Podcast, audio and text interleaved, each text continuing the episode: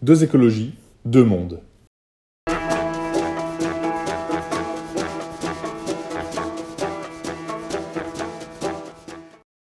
Nous sommes ce soir la troisième force politique en France. Les Français veulent que l'écologie aussi soit au cœur du jeu politique.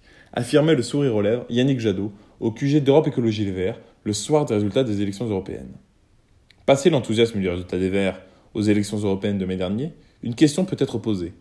N'est-ce pas contre le jeu politique, justement, que les Français ont voté en poursuivant le travail de sape des partis traditionnels et en permettant l'émergence d'un parti comme le sien? Alors, peut-on identifier cette victoire à la marche du siècle, aux manifestations étudiantes, aux grèves scolaires pour le climat? Sont-ce ces mêmes marcheurs qui se sont déplacés dimanche 26 mai pour Yannick Jadot? Ces marcheurs dont le premier cri était de mettre fin au jeu politique au profit desquels la planète est éprouvée? Combien d'entre eux a préféré Urgence Écologie, la liste de l'universitaire suisse Dominique Bourg, grand penseur de la décroissance, ou Décroissance 2019, le parti de Thérèse Delfel, elle aussi enseignante? Infiniment peu.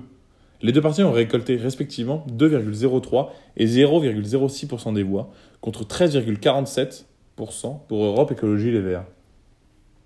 Pourtant, l'amateur de politique aura repéré que la posture politique du Yannick Jadot n'est pas celle très onirique de la jeune Greta Thunberg et de ses disciples. Pour Yannick Jadot, l'écologie doit aussi passer par l'économie de marché, titrait le Figaro en mars dernier. Une économisation du discours qui n'a échappé à aucun média.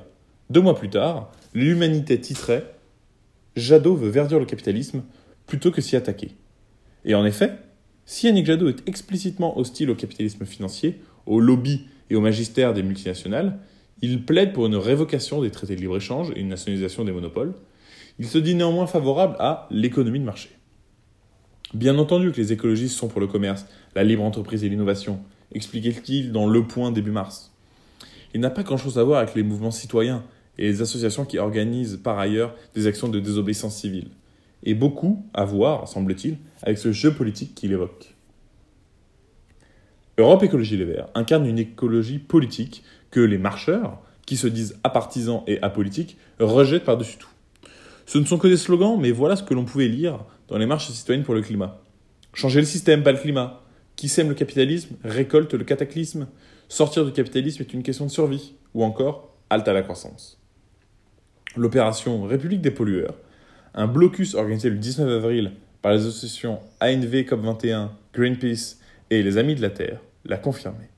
La ligne politique des marcheurs pour le climat, s'il en est, est farouchement hostile à la croissance et marquée à gauche, Jadot, lui, se dit, comme tant d'autres, au-dessus de ce clivage. Leurs revendications sont beaucoup plus proches des partis ultra-minoritaires de Dominique Bourg et Thérèse Elfel. Reste à savoir pourquoi ils ne se sont pas déplacés pour les soutenir. C'est qu'en fait, l'engagement écologique se fait encore largement hors cadre institutionnel, dans des espaces de coworking dédiés à l'organisation de mobilisations citoyennes comme Extinction Rebellion à Londres. À Paris, le noyau dur de la lutte se tient à la base, 31 rue Bichat, un immense espace de réunion bénévole pour la justice sociale et climatique. Les bénévoles de la base sont à l'initiative d'une série d'actions de désobéissance civile et semblent avoir renoncé à une opposition politique à proprement parler. Au programme, marche, sit-in, décrochage de portraits présidentiels, occupation de ponts, die-in, forme de manifestation dans laquelle les participants simulent la mort, etc. Pour la plupart, les activistes ont fait leur la formule de taureau, même voter pour ce qui est juste, c'est ne rien faire pour la justice. Alors que l'écologie politique fleurit, partout en Europe, sur fond de délitement des partis traditionnels, elle ne devrait pas trop vite crier victoire. La désaffection des institutions démocratiques est très présente dans la société et accompagne l'idée, souvent dangereuse, selon laquelle la justice doit prévaloir sur le droit. L'idée que la conscience individuelle vaut seule pour jauge de justice gagne du terrain, qu'elle soit exprimée socialement par la colère des Gilets jaunes, écologiquement par les mouvements pour le climat. Fonder un ordre politique, fut-il écologique, dans un contexte comme celui-là, est un défi que ne semblent pas réaliser les dirigeants des partis écologistes, qui restent fondamentalement des partis traditionnels dans leur discours et leurs moyens d'action. Pour qu'une réconciliation citoyenne ait lieu, il faudrait que l'écologie politique satisfasse le désir croissant d'agir avec son corps plutôt que de militer avec ses idées. Sans cela, il est fort à parier qu'elle devienne aussi impopulaire que les partis de gouvernement qu'elle sermonne, siégeant à la place bien trop connue de l'opposant politique. Bref, Il faudrait que l'urgence écologique triomphe sur le jeu politique.